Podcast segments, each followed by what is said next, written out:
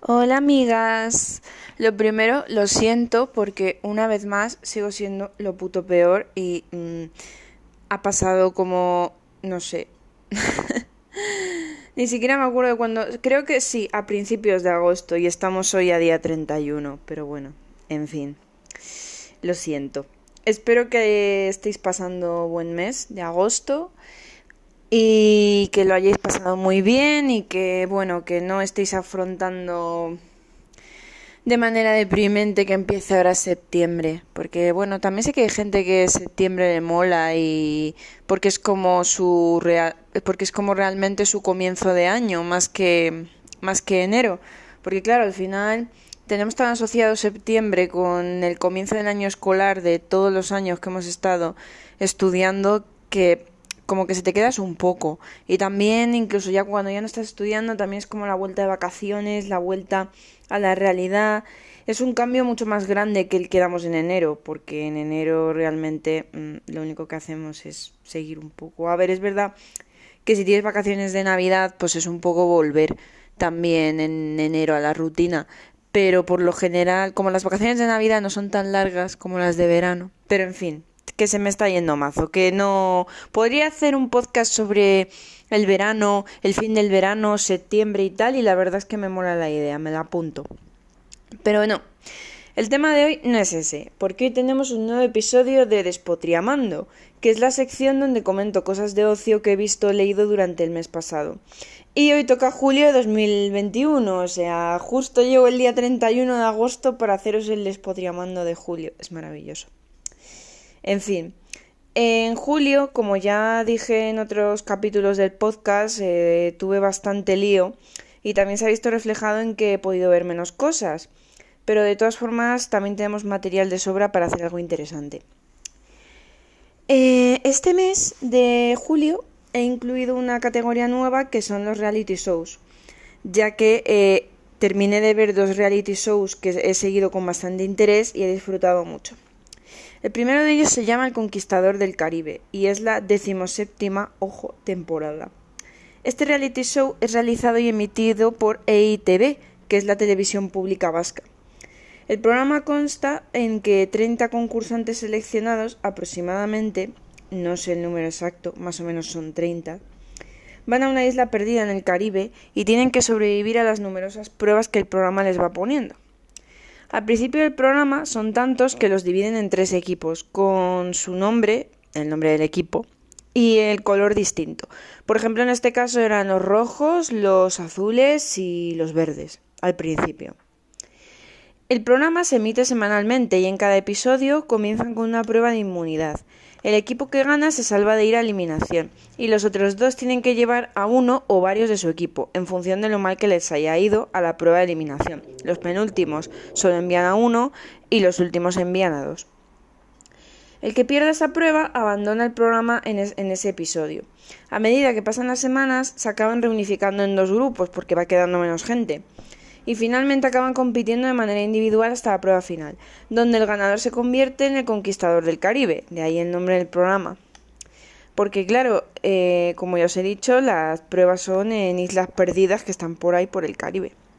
Las pruebas son variadas y valoran distintas habilidades, o sea que no te vale solo con tener un perfil fuerte o tener un perfil ágil, por ejemplo.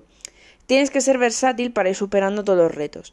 Muchos concursantes se preparan duramente en el gimnasio o haciendo deporte extremo y aún así lo pasan bastante regular en el programa. ¿eh?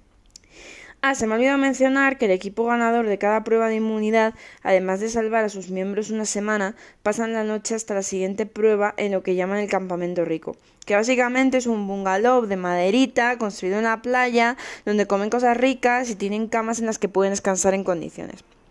Los perdedores, en función de si han quedado penúltimos o últimos, van al campamento pobre o muy pobre, que así en resumen es acampar en medio de la selva con las condiciones que tengas, tormentas, frío, calor, ratas, lo que te toque y los materiales que haya, que pistas suelen ser bastante poquitos. Y con las latitas de comer que te tienes que ir racionando, racionando que porque te dan poquitas y no tienen mucha cantidad. Vamos, que los equipos se esfuerzan al máximo por ganar, os lo aseguro. La diferencia de condiciones es que es absolutamente brutal. Y al final se acaba notando mucho en cómo les afecta el ánimo y las fuerzas para competir. Yo es la primera vez que veía este programa, aunque como podéis ver lleva ya varias ediciones. Eh, las pruebas son bastante exigentes y muchas veces he estado en tensión máxima viéndolas, aunque según me han contado otros años han sido peores. Yo no sé qué deciros la verdad. Por contaros algunas pruebas que recuerdo. En una tenían que nadar por un río, llegar hasta un cerdo muerto y abierto en canal, coger con la boca trozos de su carne y llevarlo al otro lado del río, solo con la boca. Solo podían llevar la carne con la boca. Bueno, la carne o lo que cogiesen del cerdo. Cuanto más carne cogieras, luego todo se pesaba y el equipo que más carne hubiera conseguido era el que ganaba. En otra tenían que trepar por palmeras y coger cocos, y si el coco en cuestión no tenía un tamaño grande, no servía, no contaba. En la primera que hicieron, la primera prueba del primer programa, recorrían un tramo en bote. Luego tenían que hacer escalada y tirarse al agua desde una altura que más de uno se lo pensó. En otra eliminatoria tenían que atrapar arañas, y no precisamente del tamaño de una araña de puesta en tu ventana, no, no, arañas grandes. Y tenían que hacerlo con los ojos vendados. Si soy sincera con vosotros, ver el programa un poco escéptica, porque nunca me han llamado mucho la atención los programas de supervivencia. Además yo lo asociaba principalmente con supervivientes y con famosos haciendo el paripé. Pero este de paripé tiene poco, la verdad, porque es que les ves sufrir, les ves pasarlo mal por no comer, por el frío, por las lesiones, y es que el nivel de exigencia del programa es una pasada. Muchas veces dicen que el presentador, que se llama Julen, con sus comentarios es bastante cabroncete. Y la verdad es que el tío va a pinchar y va a hurgar a la herida muchas veces, ¿eh? Te quedas con el culo torcido escuchándole. La verdad es que el reality me ha gustado mucho. Lo he sufrido un montón sin poder apartar la vista de la pantalla muchas veces y he tenido mis favoritos y mis odiados. Oscar, eres el mejor. Y al final he acabado súper dentro. Rollo de que aunque no lo solía ver en directo porque los episodios duran casi tres horas y lo echaban en los lunes por la noche, ahora comentaré esto de que duraban dos horas, siempre lo solía ver al día siguiente para no comerme spoiler porque sigo cuentas oficiales y toda la vaina, vamos, que estaba muy dentro del programa. Los concursantes son tan variados que al final es imposible que no conectes con ninguno. Y lo contrario, que no le cojas manía a ninguno, porque más de uno tiene tela. Si le tengo que poner alguna pega es lo de las tres horas, que es que me parecen excesivas, porque además las temporadas son largas. Esta ha durado casi 30 capítulos. Empezaban en enero y acababan en julio, con lo que al final nos plantamos en 90 horas por temporada, y en mi opinión es un poco exagerado. Más que nada porque es que podrían reducirlo a dos horitas y sería mucho más dinámico. Porque además es que lo que son las pruebas, que es lo que más chicha tiene, no suelen durar más de 20 minutos. De esas tres horas se les va casi todo el tiempo grabándoles en los campamentos, en las asambleas que organizan los perdedores y demás. Y a ver, que yo no te estoy diciendo que no sean partes fundamentales, pero creo que se puede reducir, porque es que a veces se tiran media hora grabando a uno rajando sobre algo malo que le ha pasado y la verdad, mm, no hace falta media hora de eso, con 10 minutos está bien. Y dicho esto, paso a comentar el otro reality que si me sigues en Twitter ya sabrás cuál es y estarás hasta el moño a escucharme hablar de él. Y que también ha terminado en julio. Y es Drag Race España. Emitido y producido por A3 Media en su plataforma de streaming A3 Player, cosa de la que luego me quejaré. No sé, aquí tiempo pato. Este reality está basado en el programa estadounidense de RuPaul Drag Race y básicamente es una competición de drag queens por hacerse con la victoria, por la corona, por ser la reina en este caso. En esta temporada, que ha tenido ocho capítulos de una hora, hemos visto a 10 concursantes. Cada semana las aspirantes realizaban un mini reto. Cosas tan random como maquillarse a ciegas, jugar al fútbol con tacones, que tela hacer marionetas de una de sus compañeras o aguantar vestidas de drag en un toro mecánico la mayor parte del tiempo posible. Esa fue la primera y me encantó, o sea, magnífico. La ganadora de este mini reto, del, mini reto de la semana, recibe una ventaja en la siguiente prueba, que es el maxi reto y es la, si es la prueba central del episodio. Aquí se valora de todo, según sea el maxi reto, la interpretación, la comedia, la destreza cosiendo, el trabajo en equipo, tus habilidades de canto, es que depende de lo que vaya la prueba. Después de ver el maxi reto, sin conocer las valoraciones del jurado de esta prueba, vemos la que sería la tercera y última prueba de cada programa, que es una pasarela de una temática concreta delante de cinco jueces. Los jueces eh, son siempre los mismos, salvo uno que es un invitado que cambia cada semana, que esto es bastante habitual en este tipo de realities. Los jueces valoran conjuntamente el maxi reto y la pasarela. Se supone, Y recalco el se supone que el maxi reto cuenta más y la pasarela se usa más de desempate. Pero yo tengo dudas por algunas cosas que han pasado, sinceramente. Y hasta aquí el, el. El beef. Se elige finalmente a una ganadora y a dos que lo han hecho peor.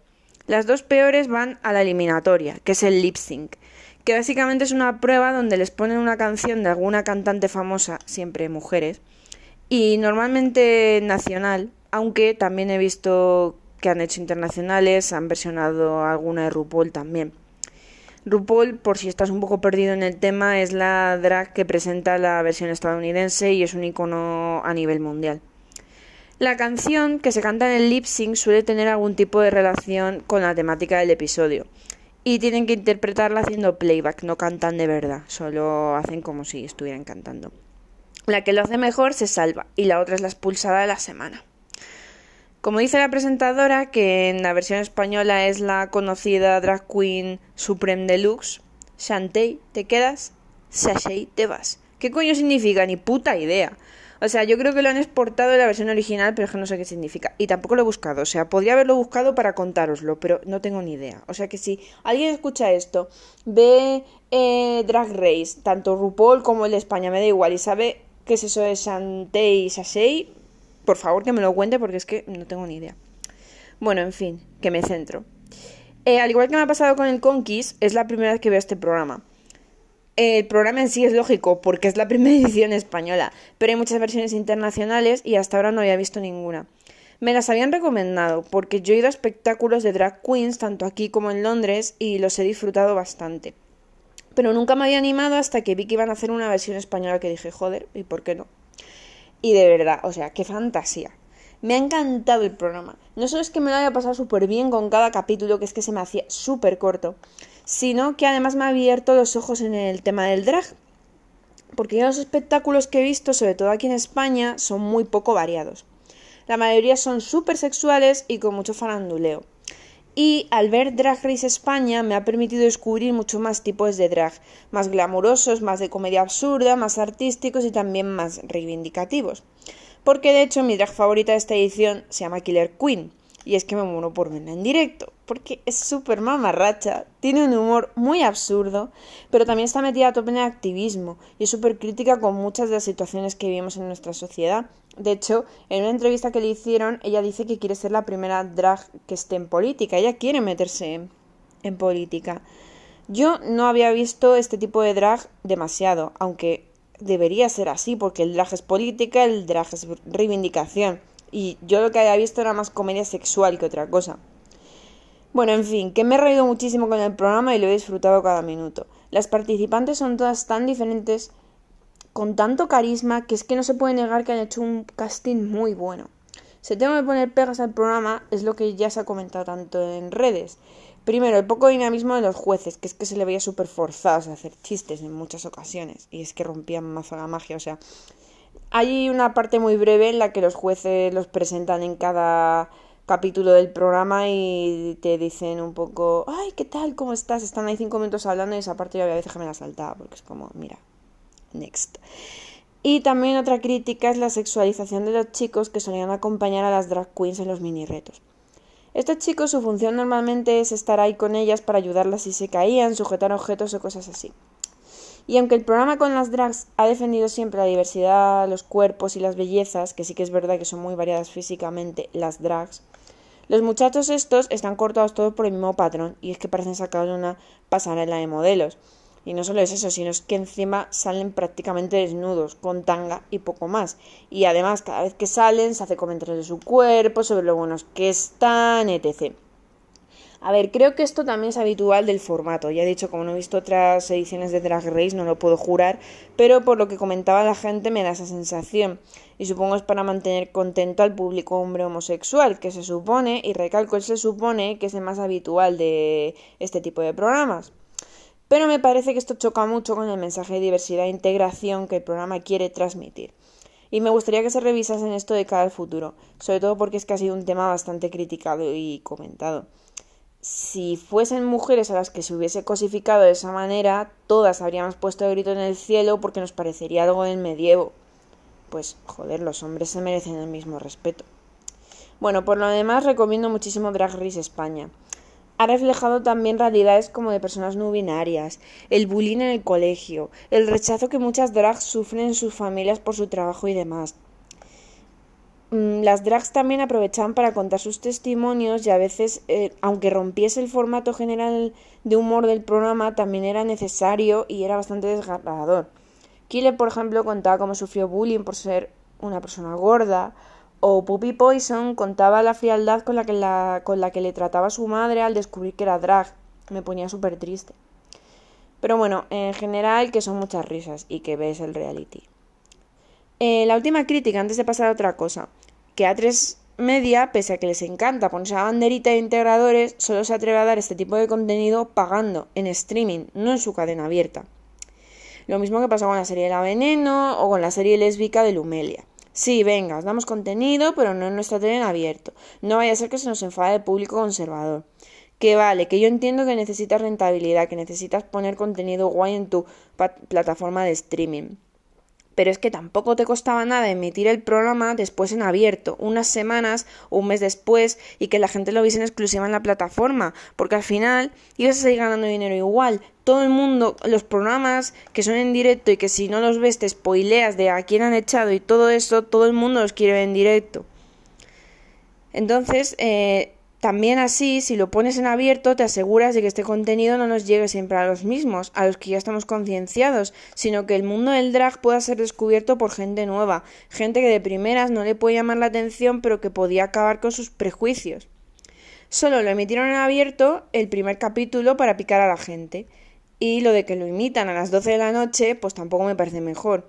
Lo puedo entender hasta cierto punto porque las drags suelen decir muchos tacos. Vale, pero vamos, si nos vamos a poner con esa perspectiva, los tertulianos de muchísimos programas del corazón también y están a las 5 de la tarde en televisión. Pero bueno, ahí lo dejo.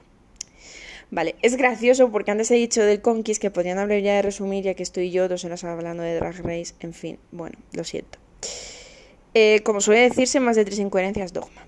Sí, seguimos. Ahora voy con los libros, porque este mes han sido bastante escasitos y de hecho ni siquiera os traigo un libro per se, os traigo un cómic. Un segundo. Ah, sí, vale. Os traigo un cómic que es el de Coñodramas, de la ilustradora española Moderna de Pueblo, que su nombre real es Raquel Córcoles, para quien no lo sepa. En su cómic nuevo, la temática es de superheroínas mezcladas con la vida cotidiana del personaje de Moderna y de sus amigas, que son Gordi, Zorri y Pescada. No sé si estás familiarizada con las viñetas de Moderna, si las conoces y conoces a los personajes. Pero básicamente, por si no es el caso, son las historias de cuatro chicas que forman un grupo de amigas, cada una con su personalidad, inquietudes y profesiones distintos, con bastante crítica a la sociedad heteropatriarcal y con mucho feminismo. Sus dramas, queriendo destacar en sus profesiones llenas de hombres, sus diferentes compromisos o no compromisos en las relaciones, etc. En este cómic, además, eh, Moderna, como ya os decía antes, Moderna ha mezclado las historias de la vida cotidiana de los cuatro personajes con viñetas de una realidad paralela en la que son superheroínas que luchan contra el machismo y la discriminación. Y bueno, a ver. Después de poner un poco en contexto, allá voy con mi opinión. El cómic se me hizo un poquito bolita, si soy sincera. Las partes de la vida real me gustaron, quizás un poco repetitivas, pero bien. Pero es que toda la parte de superheroínas me cansó un poco. Y hubo partes que lo leí súper por encima porque me parecía todo el rato lo mismo de siempre y no me llamaba nada, sinceramente. Me resulta curioso porque en el anterior cómic Moderna, que es el Idiotizadas y tenía temática de princesas, lo disfruté muchísimo más que este, que para mí ha sido un gran, pues, sin más. Al final, em, me ha parecido eso, muy lo de siempre está bien si te gusta ese contenido y creo que Moderna, ojo, y se lo reconozco, hace un trabajo súper importante reivindicando el feminismo en el cómic. Pero al final es como que me da la sensación de que es muy repetitivo y, que, y de que casi todo el contenido del cómic ya lo había visto en sus viñetas de Instagram. Mm, para mí fue un poco leerme este cómic como leerme su cuenta en Instagram en versión ampliada. Quizás para futuros cómics debería hacer propaganda en Insta pero sin destripar medio contenido por el camino o intentar inventar nuevas historias. Creo también que nuevos personajes que renueven todo un poco le vendría genial. En resumen, me encanta su reivindicación, ¿vale? O sea, y me parece súper necesaria, insisto. Pero el problema es que lleva años haciendo lo mismo y me molaría que arriesgarse un poco más. porque hay miles de formas de hacer crítica y Moderna en sus inicios fue súper innovadora y arriesgada. Y es que estoy convencida de que puede lograrlo, porque es muy capaz. Dicho esto, paso a la siguiente parte, que son las series de julio. Creo que ya comenté en una ocasión que cuando tienes agobio encima no hay nada mejor que ver cosas que ya conoces, que están dentro de tu zona de confort. Y esto me lo he aplicado yo bastante a las series, porque básicamente me he limitado a volver a ver dos grandes series emblemáticas para mí, que son Scan España y Digimon Adventure, la de toda la vida, ¿eh? la de 1999, no la nueva que están haciendo ahora que es con los mismos personajes y la edad que tenían en Adventure, pero una historia nueva, ¿vale? No, yo me he visto la antigua, la de toda la vida, la que veíamos cuando éramos pequeños. Empiezo con Scam España, que por si no lo sabes es el remake español de una serie de adolescentes noruega que se llama Scam que en noruego significa vergüenza. Scam sigue un grupo de adolescentes normales y corrientes, y de verdad os prometo que lo son. No son como otras series teenagers que se suponen que tienen 17 y en realidad tienen 25 y están operadísimos. Aquí en la española todos son bastante normales. A ver, hay alguno más guapo que otro, ¿vale? Pero todos tienen 17, 18 o lo tenían en el momento en el que se grabaron la serie, ahora son más mayores, evidentemente. ¿Sabes? Como los personajes tienen más o menos la edad que los personajes deben tener y son personas bastante estándar. Cada temporada de Scam se centra en un personaje y la historia está contada desde su punto de vista. La original tiene cuatro temporadas y la española también. Y bueno, os cuento un poco las temáticas, los temas que tratan sin hacer spoiler. La primera habla, la primera temporada habla sobre todo del primer amor, de la dependencia que suelen tener los adolescentes en las relaciones y del acoso en redes. La segunda habla de la bisexualidad y de salir del armario como persona LGTB. Adivina cuál es mi favorita. Un, dos, tres, respondo otra vez. Temporada favorita, me refiero. La tercera habla de las relaciones tóxicas y de las desigualdades económicas.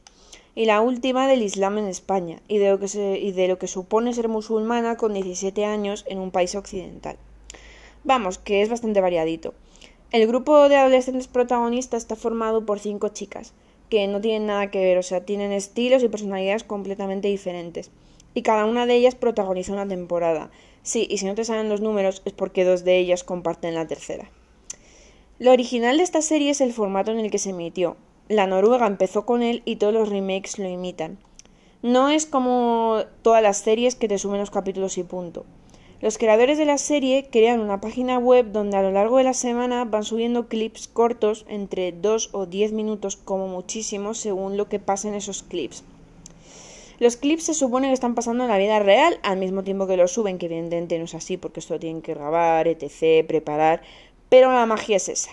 Es decir, si suben un clip a las ocho y media de la mañana un martes, es porque las protagonistas, la acción pasa en el instituto y ellas están hablando un martes a las ocho y media antes de entrar a clase.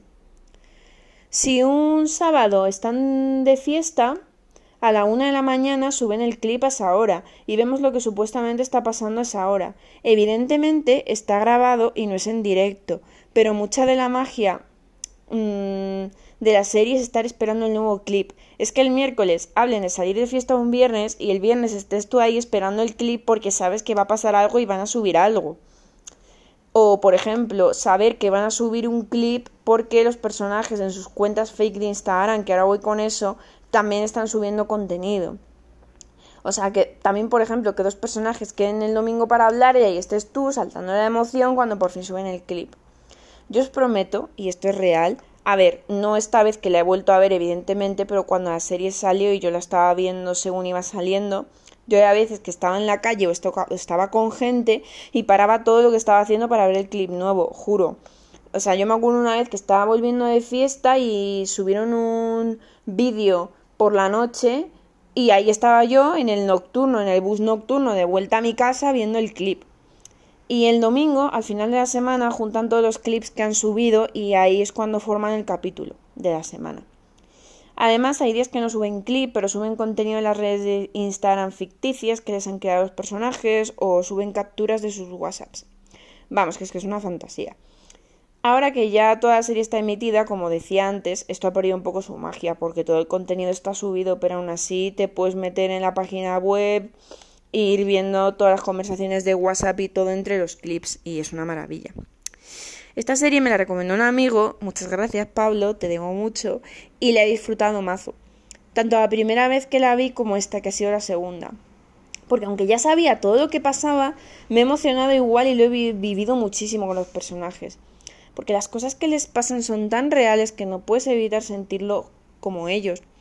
No son como otras series de adolescentes que es que son cosas súper irreales que tú jamás viviste. Todo lo que pasa en Scam España es completamente cercano y real a la realidad de los adolescentes españoles. Y eso también tiene su magia. Las parejas que se forman en su mayoría son súper bonitas y tiernas. Y vas viendo cómo se van creando y cómo van surgiendo y es muy bonito. De verdad que os recomiendo muchísimo la serie. Además que es que salvo la primera temporada están las demás subidas a YouTube y puedes verlas gratuitamente. Y si no, también puedes ver las cuatro en la web oficial de Scan España. También te recomiendo la Noruega, pero menos, y eso que es la original.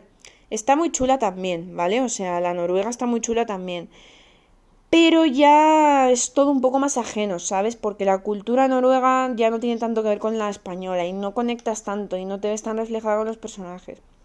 Yo me he visto reflejada prácticamente en todos los personajes de Scam España en algunas más y en otras menos, evidentemente. Lo que menos me gusta de Scam España es que hay dinámicas que gestionan regular. Aunque la serie intenta ser muy crítica con los comportamientos tóxicos, parece que, son, más que son más críticos con algunos personajes y a otros se les perdona todo. Y creo que deberían de haber sido más exigentes con que hay una serie de cosas que hay que revisar y que no se deben dejar pasar así como así.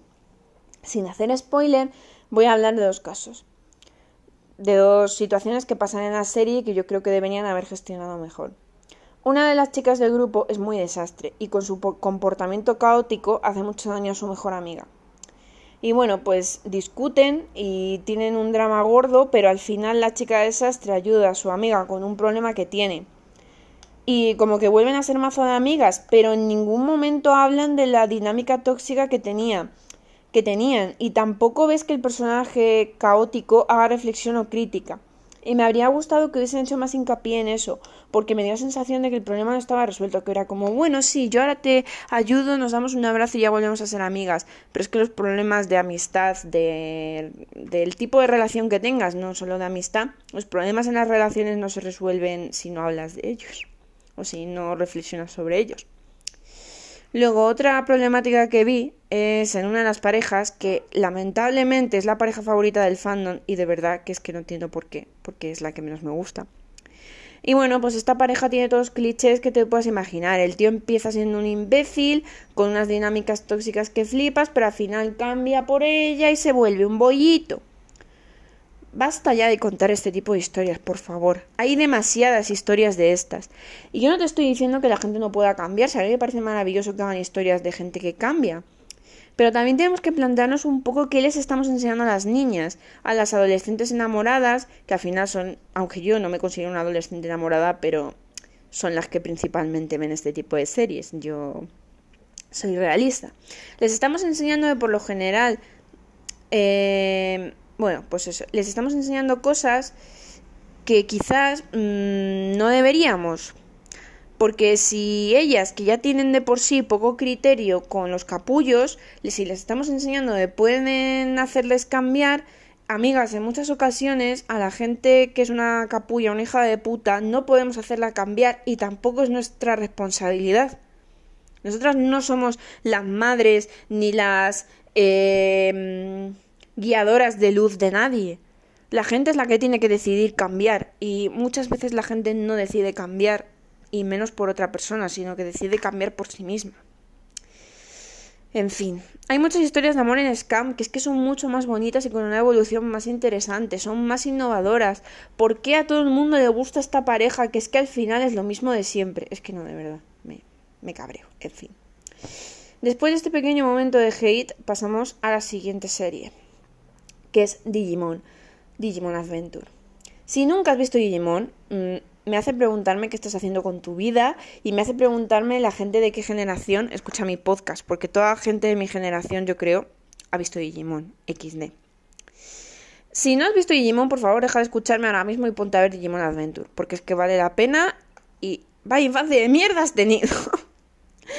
La gente de los 90 crecimos con esta serie de monstruos digitales. Ya sabéis lo que se dice. La serie de Digimon, el juego de Pokémon. Porque la serie de Pokémon era una mierda, todos los capítulos eran calcados. Que a ver, siendo críticas, Digimon tampoco era muy variada. Uno de los niños elegidos tenía un conflicto personal en el capítulo, lo superaba y eso provocaba que su Digimon evolucionara y de un golpe se cargase al enemigo. Así son los capítulos. Pero joder, por lo menos había arcos y malos diferentes y los conflictos eran distintos, los niños elegidos no tenían nada que ver, ni sus personalidades, ni sus miedos, ni sus sueños. Y también, tanto los niños elegidos como sus Digimon son personajes bastante carismáticos para ser una serie infantil. Recalco esto último. Por no hablar de que los malos son pura cremita. O sea, ¿cómo nos vamos a olvidar de Devimon?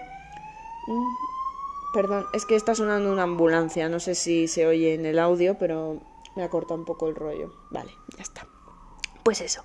¿Cómo nos vamos a olvidar de, de Devimon, que fue el primer villano de la serie y es el golpe de realidad que tienen de que tienen que derrotar a la oscuridad cuando acaban de llegar al mundo de Digimon y ni siquiera entienden una mierda del mundo y que no van a volver a la Tierra hasta que cumplan su misión que al final vuelven antes para seguir con su misión, pero yo cero quejas porque la parte en la que, en la que vuelven a Tokio a buscar al octavo niño, a Kari me encanta. ¿Cómo podemos olvidar a Miotismón retorcido y un auténtico hijo de puta? Y que además, volviendo a lo que he dicho antes, nos regala uno de los mejores arcos, que es el de regreso a Tokio y la búsqueda de Kari. Y la aparición de Gatomon, y por desgracia, me cago en todo lo cagable, la muerte de Wizardmon. O también el arco de los amos oscuros, que aunque dos de ellos son bastante olvidables. Nos deja mm, los juegos sucios de Puppetmon que empujan a Matt a la depresión o el maravilloso capítulo de Piedmon donde convierte a todos los niños en juguetes y solo te cae Patamon pueden salvar la situación. Que tampoco es algo raro, la verdad. Bueno, en fin, que es una maravilla. A ver, siendo honestos, ¿vale? La serie tiene mucho componente de nostalgia y la vas a disfrutar mucho más si la viste de crío que si la coges de nuevas. Si la coges de nuevas, a lo mejor no te mola tanto y te parece que los del 90 que decimos que Digimon es la polla, perdón, perdón, quizás no debería haber hecho polla, ¿eh? qué coño, o sea, a mí nadie me controla el podcast, en fin, da igual. Pues eso, a lo mejor te va a parecer que estamos exagerando un poco, pero de verdad, mm, mucho componente de nostalgia. Pero es que aún así la serie, incluso aunque no tengas ese componente de nostalgia, sigue siendo bastante salvable. Tiene reflexiones muy profundas para una serie de niños. Y aunque sabes que todo va a ir bien, hay momentos que son épicos, que te emocionas, mm, incluso hay personajes que mueren y no vuelven. Sí, otra vez estoy llorando por la muerte de Wizardmon, déjame en paz. en fin, de todas, serie, de todas, todas, es la serie que merecíamos cuando éramos pequeños y también la que necesitábamos. Ah, por si te da curiosidad y no te ha quedado claro, mis personajes favoritos de esta serie son Kari, Gatomon y Wizardmon. De ahí que el arco de Miotismon sea mi fab. Pero también le tengo mucho cariño a Matt y a Gabumon. Gabumon es un bollito de canela y le quiero muchísimo. Además que es que es súper tímido y es como, ah, por favor. Y los miedos de Matt me representaron mucho cuando era pequeña. Era el personaje con el que más me identificaba. Y Mimi también me gustaba mucho, pero no más que Matt o Kari. Es que estoy pensando en pegas que le pueda poner a la serie y no se me ocurre ninguna. A ver. Al final es una serie enfocada al público, está enfocada, ¿vale? Y tienes que verla desde ese prisma. La serie tiene también humor tonto, caca, culo, pedo, pis. Hay tramas que podrían ser más profundas. Pero para ser lo que es, para ser una serie de dibujos animados y para el público infantil, que hay animación para adultos, mis dieces, de verdad. Bueno, y después de este apartado que ha sido nostalgia pura y dura, vamos con la última parte que son las películas. La primera en la que voy a hablar se llama Begin Again. Te sonará posiblemente porque lo petó bastante cuando salió allá por 2013. Sin mucho spoiler, la protagoniza una chica que es la actriz Keira Knightley y su personaje va un poco chof por la vida por cosas que descubrirás si ves la peli y que canta y toca la guitarra, pero tiene cero fe en su talento musical. Y un día va a un bar de actuaciones a ver a un amigo cantar y este amigo la acaba liando para que suba al escenario e interprete sus temas. Y allí la descubre nuestro otro protagonista, que es el actor Mark Ruffalo. Y es un cazatalentos fracasado en la vida y que está más pedo que Alfredo cuando la oye cantar. Lo sé, lo sé, el argumento es lo más típico del mundo, o por lo menos lo parece.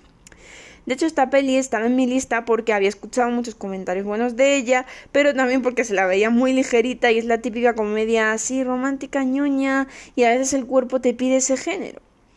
Con lo que te he contado, sí, puedes imaginarte el 60% de la película y no vas a equivocarte. Entonces, ¿dónde está la gracia? Pues en el 40% restante. Solo decirte que no te esperas para nada el giro argumental de la última media hora, 45 minutos de la película, y por eso vale la pena. Me sorprendió y os aseguro que no recordaba cuándo fue la última vez que me había sorprendido una película ñoña. De verdad os lo digo. De hecho, la última que me sorprendió este género fue Olvídate de mí y no tanto como esto. Además, también vale la pena la peli porque aunque aparte de que Keira y Mark actúan muy bien, la peli es un musical. Es como estar en un videoclip constante. Y Keira Nali tiene una voz que flipas. Yo no sabía esta chica cantaba tan bien. Muy sorprendida gratamente. Tengo un pendiente escucharme el disco de la peli en Spotify porque hubo canciones que me gustaron mucho. Así que si te gustan las pelis ñoñas, los musicales y además por una vez quieres que te sorprenda una romántica, esta es tu peli, en serio. La otra peli que he visto no tiene nada que ver con esta y es la clásica comedia de Aterriza como puedas, que es de 1980. Sí, es la primera vez que la veo, no la había visto nunca. Había oído hablar de ella, pero nunca me había llamado mucho la atención. Pero me dijeron que si la veíamos estando en la playa es cortita, de humor, y dije, bueno, venga, algo ligerito también. A ver, reconozco que la peli me hizo reírme en bastantes escenas y tiene sus puntos. En mi opinión tampoco es una obra maestra. No me lo parece. No es de esas cosas que vería 50 veces, como, sí, lo has adivinado, Scam o Digimon Adventure. Al final también me quemo un poco que es algo rancia. Se lo perdono porque es una peli de los 80 y era el pan nuestro de cada día. Y tampoco abusa del humor, del humor rancio, cosa que se sigue viendo en 2021 y ya son pelis de 2021. Algo me parece que es más preocupante. O sea que si la peli tiene un poco de ranciedad, pero es asumible y entendible en los 80. Además, mis dieces porque consiguieron hacer una peli muy dinámica sin apenas cambiar de escenario, que es el interior de un avión. Me gusta la crítica que le hacen a la guerra a través del protagonista, Ted Striker, que tiene un tremendo trauma a volar por sus vivencias como piloto en la guerra de Vietnam. Sí, un señor con un trauma a volar en una peli que transcurre en un avión y se llama Aterriza como puedas. La cosa promete. Si te apetece algo ligerito, te gustan las pelis clásicas y quieres reírte un rato, creo que esta puede ser tu opción. Está en Amazon Prime y Begin Again también, que se me olvidó decirlo, ¿vale? Y bueno, hasta aquí el episodio de hoy. Al final me he enrollado tanto en algunos puntos que me ha vuelto a quedar larguísimo, pero me ha quedado más corto que el de la última vez que me parece que duraba casi una hora, así que ni tan mal. Bueno, se nota que hay cosas que me han gustado porque me he alargado en ellas que me han ocupado casi la mitad del episodio. Pero bueno, en fin, la próxima vez que echen Drag Race haré un, un episodio especial Drag Race. En agosto ya os adelanto que me ha dado bastante tiempo a ver y leer cosas, así que va a quedar más jugosillo el despotriamando de agosto. Y espero grabarlo pronto y no a finales de septiembre, X de. Así que bueno, Cuídate y espero que nos veamos prontito. Y también espero que esto nunca lo digo, pero joder, es importante. También espero que este mes y todos los meses te haya dado tiempo a ver series, pelis, realities, leer libros, cómics, lo que te guste de ocio. Pero sobre todo espero que hayas tenido tiempo, porque al final dedicarnos tiempo a uno mismo, a nosotros mismos también también es eso, ¿no? A veces parece que se nos olvida, pero autocuidado, amigas. Hasta la vista y nos vemos prontito y disfruta de lo que queda de agosto, que es mediodía.